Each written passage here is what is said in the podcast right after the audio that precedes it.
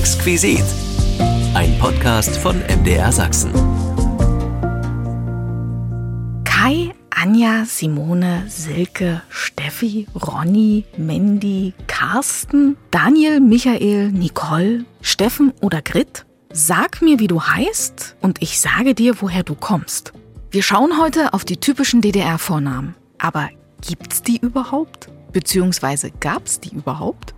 Darüber spreche ich mit meinem Gast, Dr. Dietlind Krämer. Sie ist die Leiterin der Namenberatungsstelle der Universität Leipzig. Welche Vornamen waren im Osten beliebt? Und warum liebte man in der DDR manche Namen mehr als andere? Ich kann mich erinnern, dass wir in der Klasse damals gleich drei Kais hatten, zwei Janas und zwei Marios. Und zweimal Thomas. Die Namen des Ostens. Es geht um Steffis und Carstens, Nicoles und Kerstins, um Yvonne, Franziska, Ronny, Mike und auch Grit. Und vielleicht ist auch Ihr Name dabei, wenn wir heute über DDR-Namen reden. Wenn Sie Fragen oder Anregungen haben, schreiben Sie uns gern eine Mail an exquisit.mdr.de. Und jetzt freue ich mich auf Katrin, Andreas, Thomas, Doreen, Silke, Mirko, Micha, Tina, Janette. Ein kleines Wort mit großer Bedeutung. Unser Vorname. Wir tragen ihn ein ganzes Leben bei uns und wir hören auf ihn. Im wahrsten Sinne des Wortes.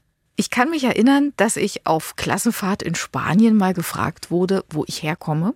Ja, Deutschland, Germany. Dann wurde ich weiter gefragt, wie ich heiße. Und ich habe gleich zurückgefragt, was die Jungs denn denken, wie ich heiße. Und sie sagten Brigitte.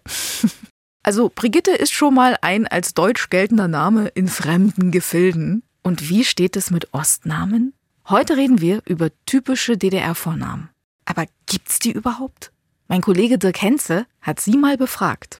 Vornamen sind aufgerufen. Deutsche demokratische Vornamen. Bitte einzeln vortreten und begründen. Also auf jeden Fall Uwe.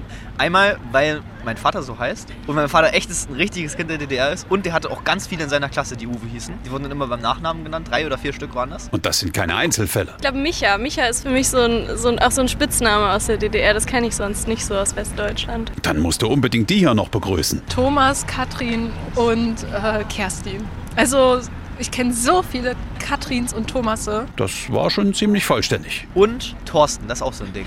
Und Bernd. Thorsten, Bernd und Uwe. Und bei all diesen Vornamen schwenkt der Sozialismus die Fahne.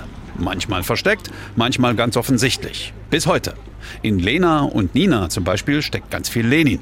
Zu diesem Zweck wurden junge Eltern richtig international. Keine englischen Vornamen, ne? Also der, der, Klassenfeind, der wird sicherlich da keine Vorlage gegeben haben. Da kennt er aber Mandy und Jacqueline nicht. Ich glaube, dass es in der DDR auch ähm, so englische und französische Vornamen gab, als Ausdruck ähm, davon, dass man quasi an die große weite Welt denkt, obwohl man halt nicht selber nicht wegkommt. Falscher Ansatz. Die DDR war einfach selbst im Kreißsaal total weltoffen. Mike und Ronny, Ronny, oder? Man machte sich diese Namen regelrecht zu eigen quasi volkseigen. Gab es ja auch in, in, verschiedenen Schreibweisen dann. Sandy mit E zum Beispiel oder so Sachen, glaube ich, ne? Mike mit AE. Und das alles zu Ehren des Arbeiter- und Bauernstaats. Trug eine systemtreue Familie in der DDR den Nachnamen Sismus, dann hieß der erste Sohn Mark.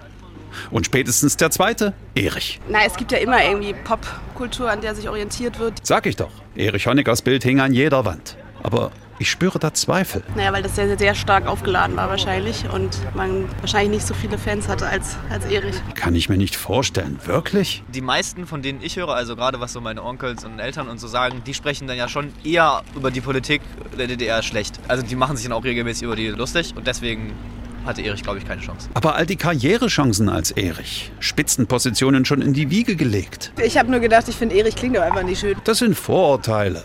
Sag ich alles, Carsten. Und Jens. Und der sagt Heike. Simone sowieso.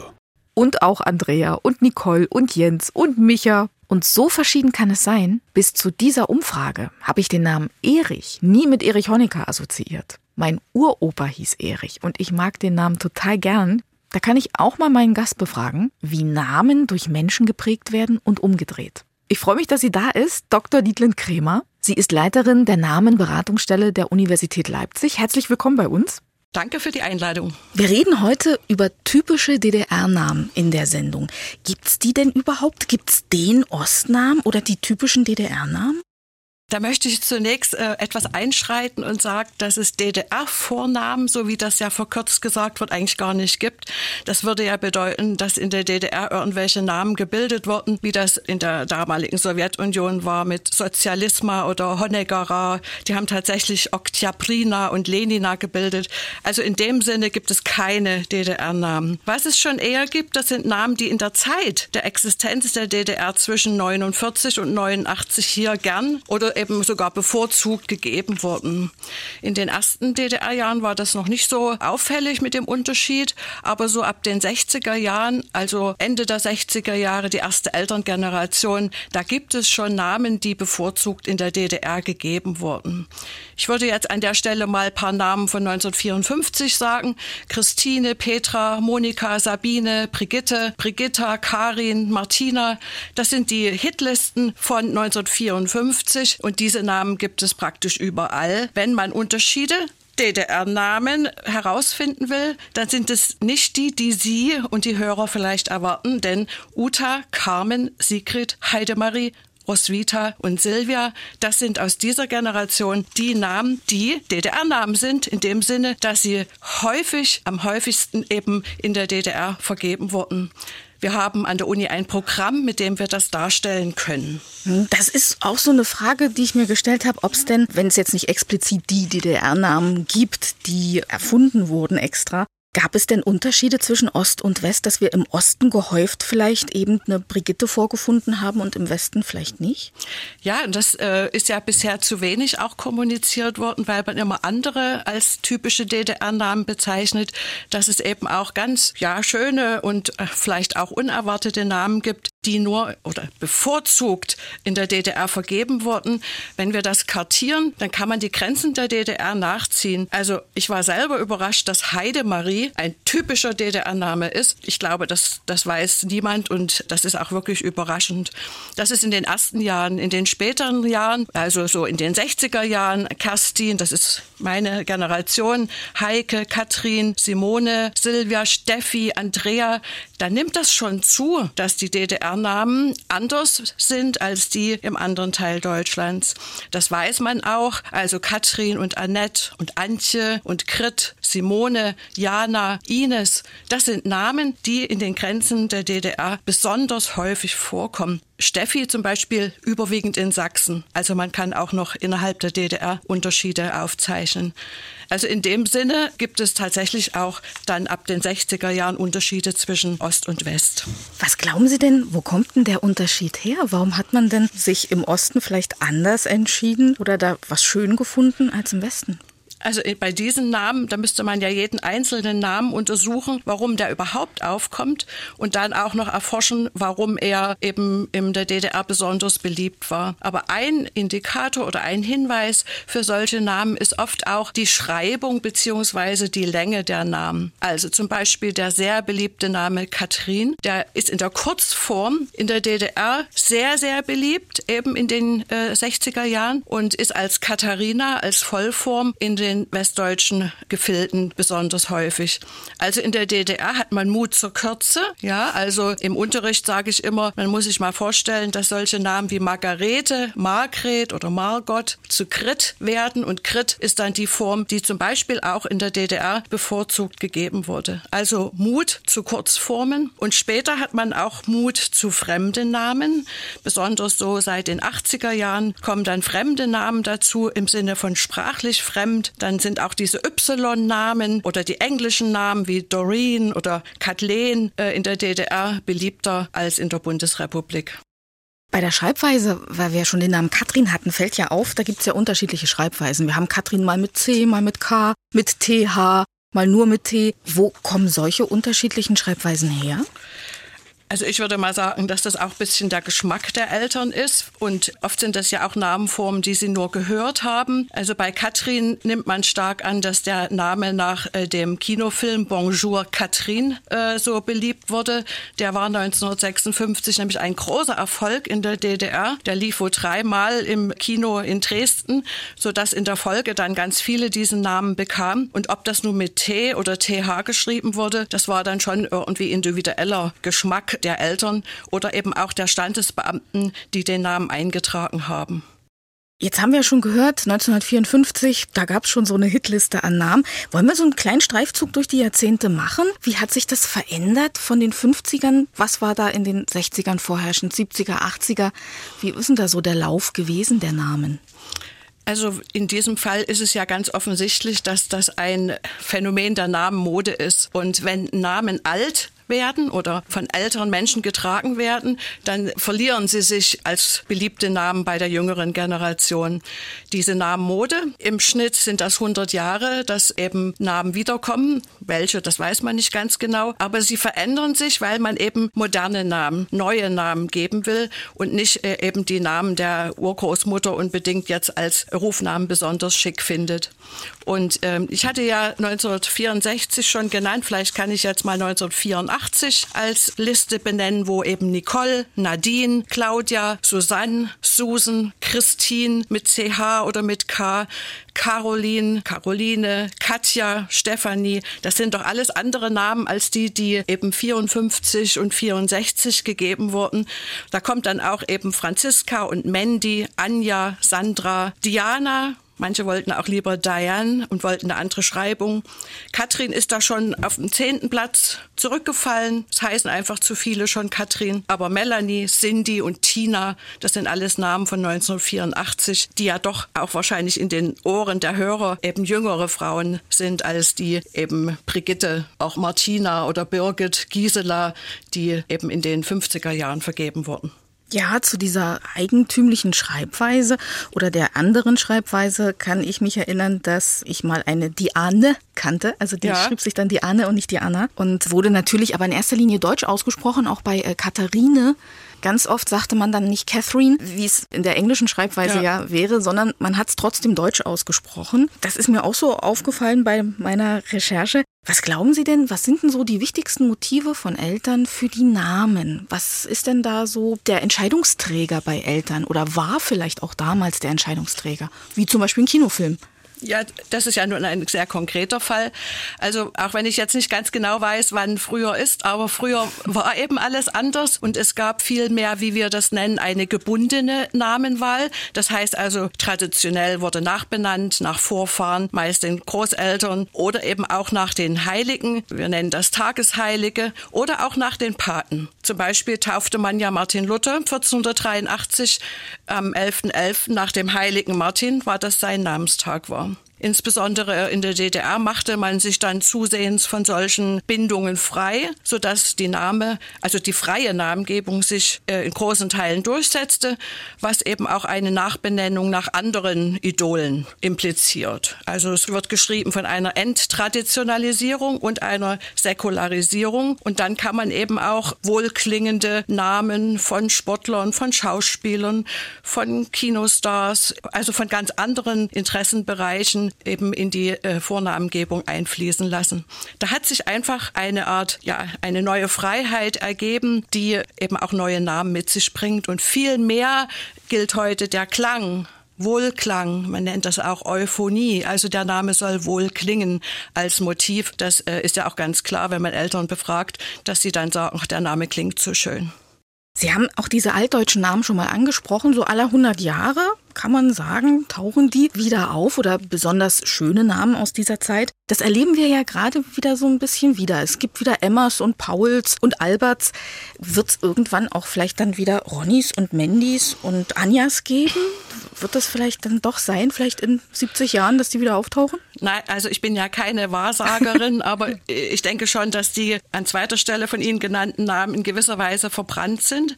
Aber tatsächlich ist es so, dass die Namenmode eben dazu dazu führt, dass Namen wiederkommen, manchmal schneller. Man kann auch nicht genau sagen, wer da eine Chance bekommt. Sie hatten den Namen Emma genannt. Da kann ich erzählen, dass ich gerade eine Studentin namens Emma hatte. Und ja, vielleicht war das Emma Watson als Hermine mhm. in Harry Potter, die, wir nennen das dann, der Name Influencer äh, gewesen ist. Mhm. Und ich glaube, dass Tante Emma-Läden der Nachkriegszeit, wo es eben so, so viele Emmas gab, die jungen Eltern gar nicht mehr kennen. Und mir fällt auch noch ein, dass ich am letzten Sonntag in Dresden bei einer Taufe war von einer kleinen Käthe Helga. Da war ich so überrascht. Der Name Käthe, das ist ja eine andere Kurzform zu Katharina. Der war so 1867 mit Käthe Kollwitz oder 1880 mhm. mit Käthe Kruse. Ein gängiger Name. Aber das, das sind ja dann schon die Ur-Ur-Urgroßmütter dieser, ich glaube, sie war ein oder zwei Jahre alt. Also die Namen können wiederkommen, aber man kann nicht vorhersagen, welche wiederkommen. Denn wenn Emma mit der Schauspielerin zu tun hat, dann kann man das ja nicht vorhersagen, wer welche Rolle bekommt. Das stimmt wohl. Kete Miete fällt mir auch noch ein. Ja. Auch äh, prägnant für die Zeit. Jetzt ist der Osten ja so ein Sonderfall, weil die Menschen konnten ja nicht überall hin. Gab es da auch, dass man vielleicht gesehen hat, aufgrund diesen eingeschränkten Möglichkeiten, dass vielleicht auch besonders exotische Namen gewählt wurden? Ja, also das liest man ja immer wieder und bestimmt ist da auch etwas dran.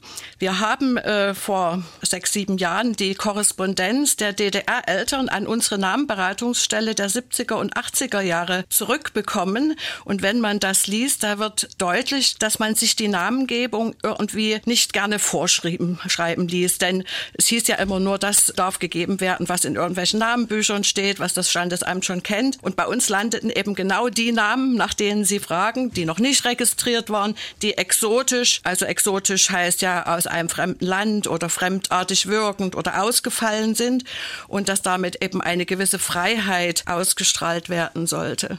Ich habe die Briefe noch mal gelesen und habe ganz viele Anfragen zu Dustin bekommen in dieser Zeit und der wurde erst abgelehnt. Es war natürlich der Schauspieler Dustin Hoffmann gemeint. Das wurde auch geschrieben und dann wurde er also doch genehmigt. Also ich denke schon, dass dieses Argument eine Rolle spielt, dass man sich eben nicht einschränken lassen wollte und dass mit diesen Namen auch angedockt wurde an Musik, die man mochte.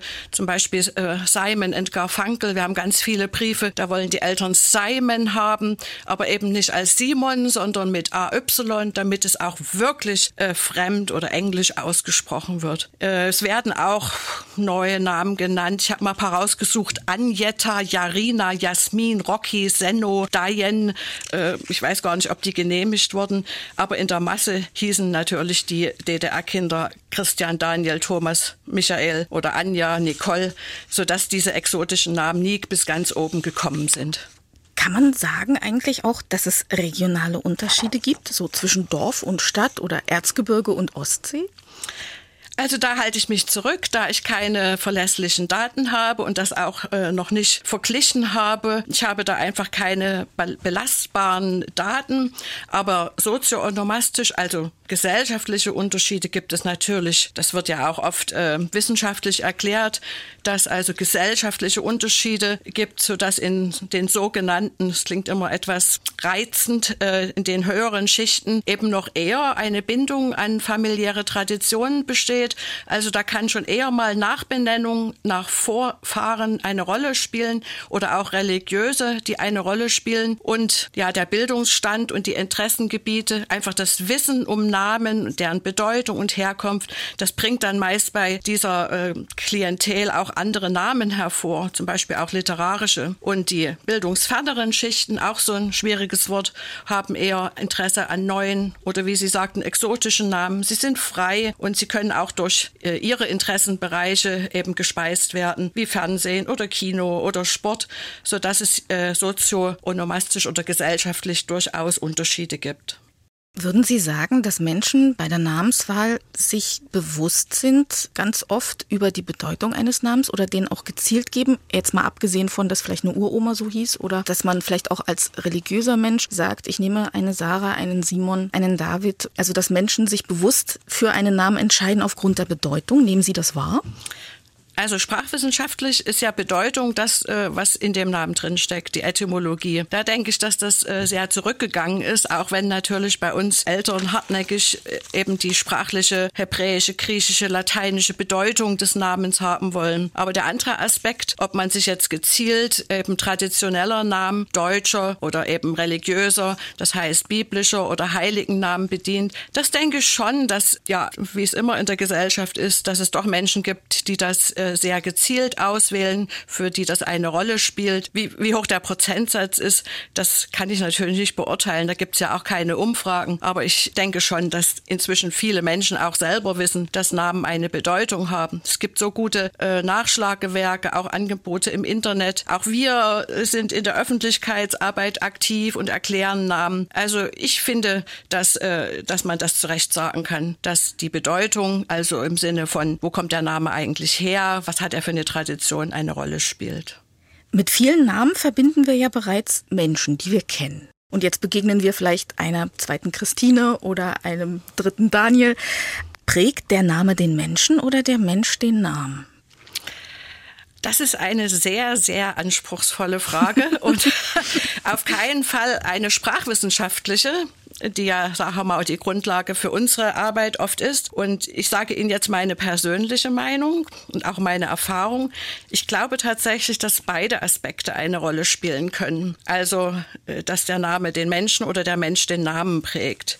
Nie würde jemand sein Kind nach jemanden benennen, den er oder die Mutter nicht leiden kann. Der Name ist mhm. mitsamt diesen ganzen äh, negativen Assoziationen oder Erinnerungen verbrannt. In einem anderen Fall kann genau derselbe Name der Favorit sein, weil sich wohlige Erinnerungen aus Kindheit und Jugend abrufen lassen. Das ist also einerseits eine sehr individuelle Angelegenheit, die dann auch zu Problemen bei den Elternteilen führen kann, weil eben so unterschiedliche Namenerfahrungen zusammenkommen ich mache das jetzt nicht an dem Beispiel, aber ich weiß, dass Eltern Listen machen und sie streichen dann Namen ab und sagen, oh, das geht gar nicht. Und dann erinnern sie sich an böse Lehrer oder nette Lehrer und so. Also in dem Sinne prägt der Mensch den Namen, weil wir den Namen nicht losgelöst von unserer Lebensumwelt aufnehmen und bewerten. Aber die andere Frage, die Sie gestellt haben, ob der Name den Menschen prägt, das ist übrigens eine, die mir auch hin und wieder gestellt wird. Das lässt sich meines Erachtens nicht allgemeingültig beantworten. Äh, aus meiner beruflichen Beschäftigung weiß ich, dass Menschen sehr unter ihrem Namen leiden können weil er ihnen eine Prägung verleiht, die sie als unpassend, unrichtig oder gar benachteiligend wahrnehmen. Also es gibt da so viele Aspekte, wie ein Name mehr als die Summe der Buchstaben sein kann. Und ich, ich habe schließlich auch schon darüber nachgedacht, ob ich ein anderer Mensch wäre, wenn ich einen anderen Namen hätte. Also das sind wirklich hochkomplizierte Fragen, die eher von Psychologen äh, beantwortet werden können als von Sprachwissenschaftlern. Also an Nomen ist Omen, ist dann doch was dran. Ich denke schon, ja. Mhm. Dann, sonst wäre unsere Arbeit sicher eine andere an der Namenberatungsstelle, weil wir doch äh, sehr häufig auch Wünsche nach Unbenennung bekommen und dann eben von uns Hilfe erwartet wird, äh, warum der Name zum Beispiel eben äh, negativ assoziiert werden kann. Jetzt gibt's ja auch nicht nur den Rufnamen an sich, sondern wir haben auch Doppelnamen. Also nicht nur den Zweitnamen, sondern auch Doppelnamen. Gibt's da eine Entwicklung? Waren die früher beliebter als heute? Mir scheint manchmal, dass so Doppelnamen, dass die mehr im Kommen sind im Moment. Also im Commons das stimmt, aber es sind doch weitaus die, die Mehrheit der Neugeborenen, die nur einen Namen bekommen. Das sehen wir ja an den Listen der Standesbeamten. Da wir uns natürlich für diese Doppelnamen interessieren, haben wir die auch analysiert und kennen uns da aus. Kürzlich wurde ich von Eltern gefragt, ob Doppelnamen eine Belastung für das Kind darstellen können. Also wie ich dazu stehe, wie das jetzt so ist. Und da konnte ich sie doch beruhigen, dass das nicht per se so ist. Denn früher waren ja vor allen Dingen seit der Reformation Generation war es ganz üblich, dass Kinder mehrere Namen bekamen. Ich nenne mal ein Beispiel. Unser Johann Sebastian Bach hier aus Leipzig, der hat allen seinen Kindern die Namen von den jeweiligen Paten mitgegeben. Katharina Dorothea, Wilhelm Friedemann, Johann Christoph, Maria Sophia, könnte man ja heute auch schon wieder heißen. Ne? Mhm. Also da gibt es doch sehr, sehr äh, viele Beispiele und solche Namenmoden höherer oder auch gebildeter Schichten wurden dann gern von anderen Schichten nachgeahmt und bleiben kein Merkmal der höheren Gesellschaft. Es sind nur andere Namen, die eben schnell mal stigmatisierend wirken. Ich vergleiche jetzt mal, einer heißt Carl Philipp und der andere Dustin Jason ist einfach ein Unterschied, ja. Und ob kurz und knackig oder eher lang, das mischt sich gegenwärtig sehr. Überwiegend wird aber, wie ich schon gesagt habe, nur ein Name gegeben. Man muss nämlich auch wissen, dass diese Bindestrichnamen äh, juristisch als Einnahme gilt oder gelten, so dass man eben immer auch beide angeben muss und nicht sagen kann, ach, den Jason will ich nicht mehr haben. Mit Bindestrich bleibt er einfach dabei. Jetzt ist heute so ziemlich alles möglich, hat man so das Gefühl, da kommen Namen, das sind schon fast Gebilde, doch sehr ausgefallen, da werden Kinder nach Automarken benannt und dergleichen. Was glauben Sie denn, wo geht denn der Trend hin, so allgemein? Ich bin froh, dass wir, und ich bin ja schon seit über 30 Jahren da an der Namenberatungsstelle, doch einige Dinge verhindern konnten, was Eltern sich da als unikale Namen für ihre Kinder ausgedacht haben. Es ist ja auch ein bisschen ungerecht, denn sie müssen ja die Namen nicht tragen, sondern ihre Kinder.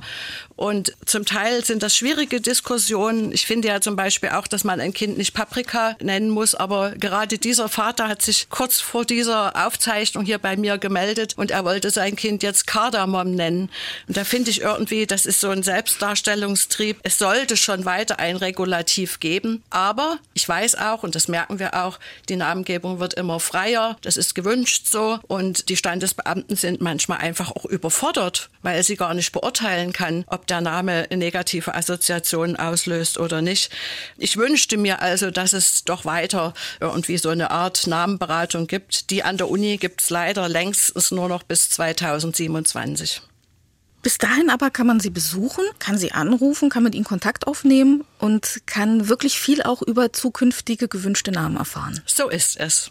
Dann möchte ich gerne ermutigen und einladen, natürlich gerne mal bei Frau Dr. Krämer vorstellig zu werden, falls es Unklarheiten über Namen gibt. Frau Dr. Krämer, vielen, vielen Dank für die spannenden Einblicke in die Namen des Ostens, die es ja in dem Sinne so gar nicht gibt, aber dann doch sehr beliebt waren in der DDR, damals wie auch heute. Sehr gern. Es hat mir Freude gemacht. Ich wollte Sie aber auch gerne noch fragen, ob Sie wissen, das mache ich nämlich bei jedem Menschen, warum Sie den Namen Imme bekommen haben. Ja, meine Patentante Ach. trug diesen Namen. Aha. Der Name hat ihnen gefallen. Aber Sie sind mit dem Namen auch zufrieden, oder? Mittlerweile ja. Also wenn Hm. jemand immer ruft, dann weiß ich, das kann eigentlich bloß ich sein. Also in Ja. seltenen Fällen kommt dann noch ein zweiter. Als Kind war es gar nicht so einfach. Also die Hänseleien, die kenne ich schon. Also immer ist ja, das fällt halt immer auf. Aber Sie wissen schon, wovon das eine Kurzform ist, oder? Ähm, Na, ich kenne immer als Biene, Ja, das ist aber nicht der Ursprung des Namens. Irmgard oder sowas. Ja, genau. Mhm. Und da denke ich, können Sie doch eigentlich ganz froh sein, denn Irmgard, das ist ja doch eher eine Namenform oder Irmtraut, die mit alten Menschen, Frauen assoziiert wird. Und das ist ja das, was mit meinem Namen eben auch immer passiert, wobei Ihr Name noch seltener ist als mein Name Dietlind. Aber beide stammen sozusagen aus dem germanisch-altdeutschen Namensschatz. Ihrer ist eine Kurzform und meiner ist eine Langform. Beide Namen sind interessanterweise im norddeutschen Raum zu verorten. Imme im Nordwesten als Friesisch und Mhm. Dietlind im Nordosten. Ja, also da haben wir was Verbindendes und ja, vielen Dank, dass Sie sich für Namen interessiert haben. Ich danke, dass Sie mein Gast waren. Ich kenne übrigens auch noch eine zweite Dietlind. Das ist unsere Lindy. Ah. Ja. Von daher war mir der Name schon bewusst und das sind ja auch starke Wurzeln, die wir da tragen in unseren Namen. Wunderschön auch das Meer und diese Weite im, im Norden. Das ist ja auch wunderschön. Genau. Meinen Namen gab es ja schon im Nibelungenlied. Also ich habe da sozusagen ein sprachlich wertvolles Erbe. Und das ist schön, dass das auch weitergetragen wird. Ja, Ja, ich danke Ihnen, Frau Dr. sehr Krämer. Tschüss.